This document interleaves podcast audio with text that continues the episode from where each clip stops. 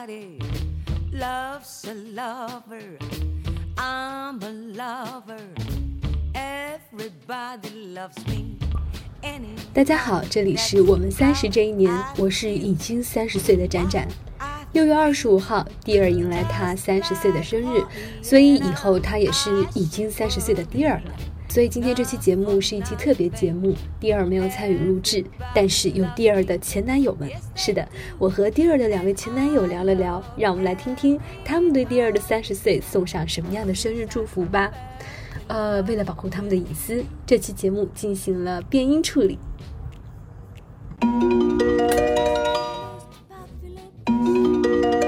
Hello，你好，怎么样？声音清楚吗？哦，非常清楚。所所以你要不要先做个自我介绍？好嘞，呃，是我需要说我是当你的前男友吗？你已经说了。呃，然后我现在在非洲工作，然后因为感这疫情嘛，所以呃已经有十个月没回国了啊就。是你们两个是怎什么时候在一块的？然后是谁追的谁？呃，我们是在英国留学的时候认识的，那时候是二零一二年、一三年。是同班同学吗？对，我们是同班同学，但是呃就上课不在一起。最开始是呃也是我们的一个同学组织我们一起嗯然后做饭，然后才算是真正的熟悉了一下吧。嗯呃，然后之后经常一起搞一些这个这个 party 啊或者什么的，因为我那个时候也比较喜欢做饭，他对我印象比较深的应该就是我做的饭了。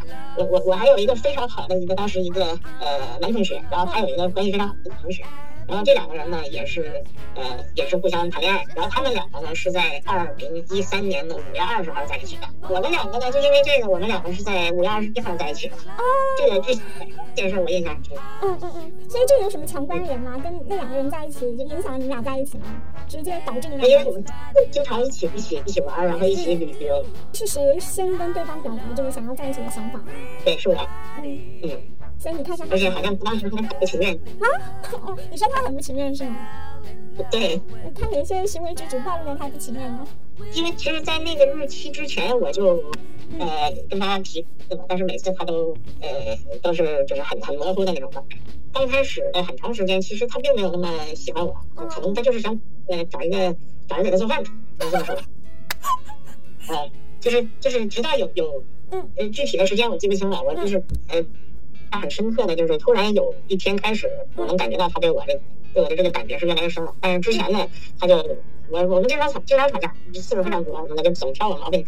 那时候我也是比较敏感，就很很不高兴。他会因为什么样的事情挑你毛病呢？嗯，是价值观还是生活习惯？是我长得胖，是我太胖了。我我觉得我也还好，就是一个呃稍微偏胖的身材，但是总跟他说，嗯嗯。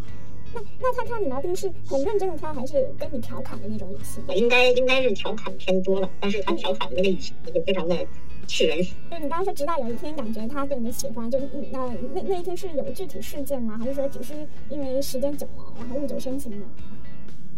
呃，有当时呢也是我们在搞 party，然后请了好多我请了好多我的朋友来一起喝酒啊什么的，然后呃他那天就突然的这个自告奋勇说他来给我的朋友们做饭吃。你是觉得他就是愿意主动参与到这些事情当中了吗？对对对，当时就是有这种感觉嘛，就是他可能愿意去去，呃，帮我做一件事情啊，在这个这个或者是在我朋友面前来来做一件事情啊什么的，也接受开始接受我的朋友了，所以我觉得，呃我也不知道怎么样说。哎所以你们俩都是很喜欢聚会的人哎，就是我发现他也是 非常热爱各种 party。是吧？我当时倒没有发现他也很爱，呃，他那个时候好像还比较比较呃，哎，你说的对啊，他确实也很在 party，没错，但是他没有我那么那么能能搞。所以你刚才讲，就是你们两个你们两个同学在一起，然后就是那件事情是直接触发了他也要跟你在一起，是吗？呃，不是那件事情是直直接触发了我想要跟他在一起，然后我就就死又缠烂打。啊，死缠烂打，怎么死缠烂打？具体细节我真记不清了，反正就是我能记得那那那一天，就是同刚同意的，就是第二天嘛，好像就又吵架了，然后又要又要分手。啊，第二天就要分手吗？所以你们俩在一起是那种就是非常电光火石的是吗？就是每一刻都很激烈的状态吗？可以这么说，可以这么说，他他跟我提分手的次数应该是很多很多。那你喜欢他什么呢？你为什么当时那么想跟他在一起？因为这姑娘挺神奇的，挺挺呃挺特别样挺神奇，比如说呢，他哪些地方让你觉得很神奇？一些想法吧，就就就感觉很很很超前，或者说是很很有自己的这个个性。嗯就可能我就是比较喜欢这种这种类型的。嗯，那你们在一起的时候，就是一直都那么激烈的状态，那那你们做过什么比较疯的事情吗？呃，比较疯的事情，那就是怎么定义的呀？这个“疯”这个字儿，比较出乎常规的，就不是不是不是那种平常人在稳定的状态下会做的事情。好吧，我我觉得我我我们做的比较疯狂的事情，都是一些不不太好描述的事情。我我我觉得，这个就不不不太适合在这种这种场合下讲。好，那有没有什么比较好玩的事儿，或者是你现在能够想起来跟他有关的事情，你你自己印象比较深刻的？这个这个当然有了，这个这个这个这件事，他的印象肯定也会很深，因为有一次我是呃带着他坐这个渡船从英国去爱尔兰，然后。呃，因为之前我就认为英国的这个学生签证就可以去爱尔兰嘛，但实际上是不行的。我们两个到了爱尔兰之后，又被原路免费遣遣返回来了。当时想杀了我那些朋友，这个事儿他到到现在肯定还会记得，因为就因为这件事儿，每次我们两个去英国入境的时候，都要被这个边境官来查很长时间，至少要五十分钟，就查我们的这个记录。所以你们当天呃，就是被遣返的时候吵架了吗？那肯定吵架了，但是好像没有吵得特别严重，然后第二天也就正常了。因为第二天我就做了一顿饭，呃，他还去过去过我家一次，然后跟我爸说我是什么厨房小王子。哪道菜是他特别喜欢吃的吗？红烧肉。嗯，你你做饭给他吃的频率很高吗？我们毕业之后就一起在伦敦住了呢，然后那半年呢，他是每天要出去实习，然后我那半年我就每天都给他做饭。他对那种生活状态是满意的吗？还是说他会觉得你你也应该要出去工作之类的呢？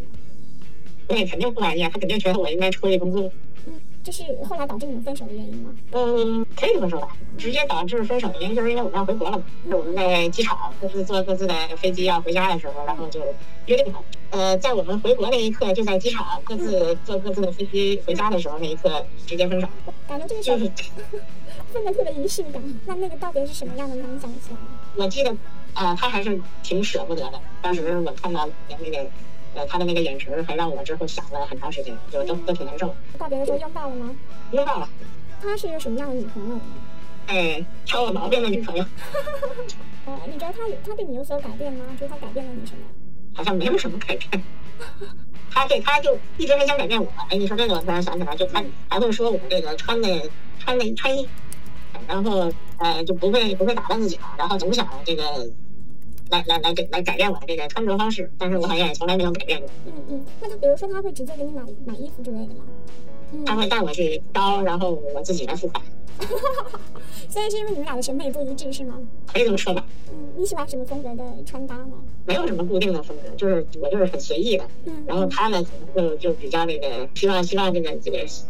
我能按照他的这个设定跟想法来来来做嘛，所以大概就是这样。嗯，他希望你穿什么样的呢？我到现在都不明白他希望我穿什么样。嗯，你跟你们俩有什么共同的兴趣爱好吗？没有啊。哎，你们俩一一共在一起多少年来着？一年不到。哦，OK。那你们俩在一起的时候，就是如果没有共同兴趣爱好，你你们你们在一起干啥呢？除了做饭、日常生活之外，没有别的事儿了，就自己干自己玩自己的。自己玩自己的，那那跟他相处是愉快的吗？就呃，哇，怎么陷入了如此长的沉默？不知道怎么回答这个问题。你们俩的吵是很认真的吵吗？还是还是互相都能够理性的分析问题呢？还是特别情绪化？特别情绪化的，都是特别情绪化的，尤其是他的这个音调会一直上升。嗯嗯，那最后怎么收场呢？自然这个。情绪消退了，然后就就就没事儿了，或者是他就直接去找他朋友，然后呃一两天之后才回来的。那你也不去找他吗？他说找朋友了，我我上哪儿找去？那个时候那么激烈，为什么分手之后还能够继续当朋友呢？可能这就是我们两个性格比较相似的地方吧，因为我们都是巨蟹座的，呃，就都是比较随性的那种，能够留下来的都是都是一些美好的东西。嗯嗯，那你怎么回忆不起来太多就是 比较比较难忘的、比较浪漫的事情呢？因为因为浪漫的事情确实没有没有太多，我我不记得我搞过什么太浪漫的事情，而且我确实记忆力不好，因为呃我喜欢喝酒嘛，这个很影响记忆力的。哎，他也很喜欢喝酒，是吧？他以前不会那么喜欢喝酒啊，哇，这个我没有想到。所以他不会跟你分享他的情感状况，失恋啊、分手啊之类的。这些倒是没有分享过，但我也不会分享我的。那你好奇吗？不太好奇，因为嗯，我都知道，别别别人也跟我都说过，啊，所以你们俩共同好友还是挺多的，是吗？对，非常多。嗯，所以他现在在你心目当中是一个什么样的存在呢？怎么说呢？因为反正我现在心里对他应该也就没有什么像以前的那种，呃，总记得他他挑我毛病啊，或者是什么样的。现在就是，呃，就是一个很很正面的一个一个态度吧。他三十岁了，你有没有什么祝福、生日祝福要送给他的？嗯，就就祝他这个生日快乐，早日早日找到这个能让自己满意的幸福吧。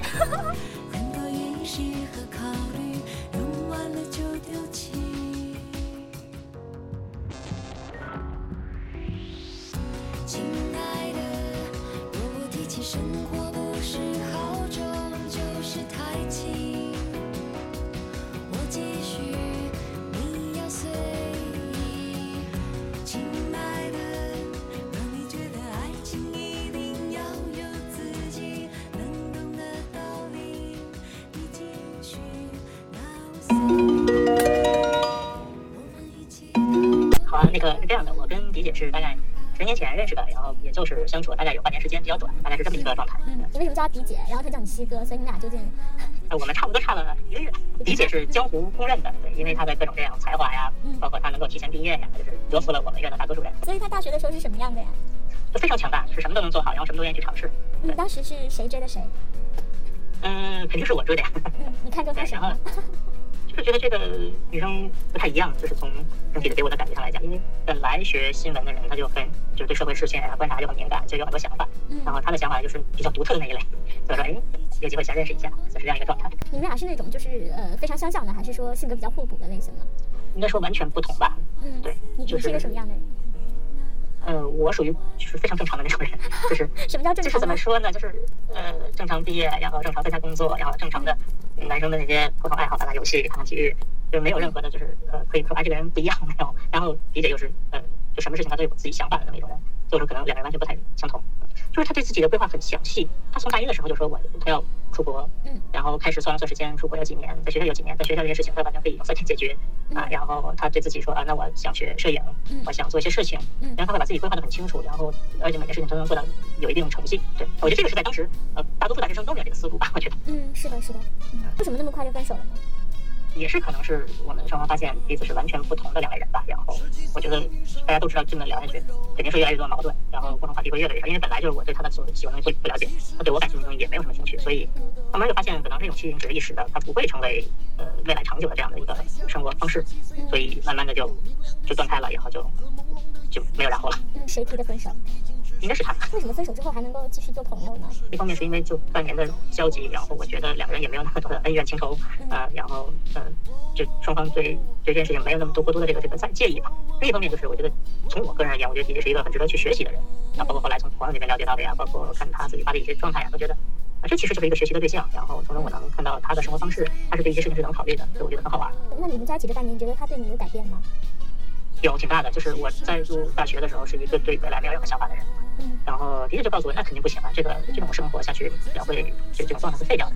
所以也是通过跟他在一起，看到他的种种的规划和这个对自己的设计也好，呃，我自己重新认识到不能这么不能这么生活下去。所以在大学之后的三年中，逐渐找到了自己想做的事情，然后逐渐知道了该怎么去设定目标，去做一些事情。这是我最大改变，真的是算是一个人生的转折点，这个一点都不夸张。我觉得在大学中，我能遇到的也就两三个能有这样的思路的人。分手之后，就是还在学校期间的联系多吗？还是说后来毕业？那就没有联系了，嗯呃，是毕业很久，都是他嗯回呃，因为都已经回了国内了，然后当时因为什么契机，对，因为得有四五年，然后我如果没有记错的话，当时是因为有一些潜在的合作可能，然后又又联系了，因为李姐是学新闻这一块儿，然后又有这个纪录纪录片的这个这个功底，嗯。然后我是做这个这个传播这一块的内容，然后我有朋友想去了解有没有这样的呃团队能做，当时正好想起来了，然后又有朋友联帮我联系到，我说哎那就正好重新联重新认识一下，重新 啊介绍一下业务，就是哎我就发现还就是李姐还是能够按照自己的生活然后规划的很好，我觉得这还是好厉害的。然后另外就是呃看了他自己写的一些东西，包括就是越来越看不懂了。那你们上一次见面是在什么时候？应该就是三四年前吧，就是那次谈业务，我我对迪姐的态度就是，觉得我是一个很好的学习的朋友，值得学习的朋友，是这样一个状态。三十岁了，你有什么生日祝福要送给他吗？呃，就是祝姐姐生日快乐，希望在后面的岁月中继续能够保持自己的状态，然后按自己喜欢的方式做事。也许你快要失去每天等待着毕业典礼。也许你正是十七，懂得都是别人的道理。也许你过了十七，往前看，往后看，都有点吃力。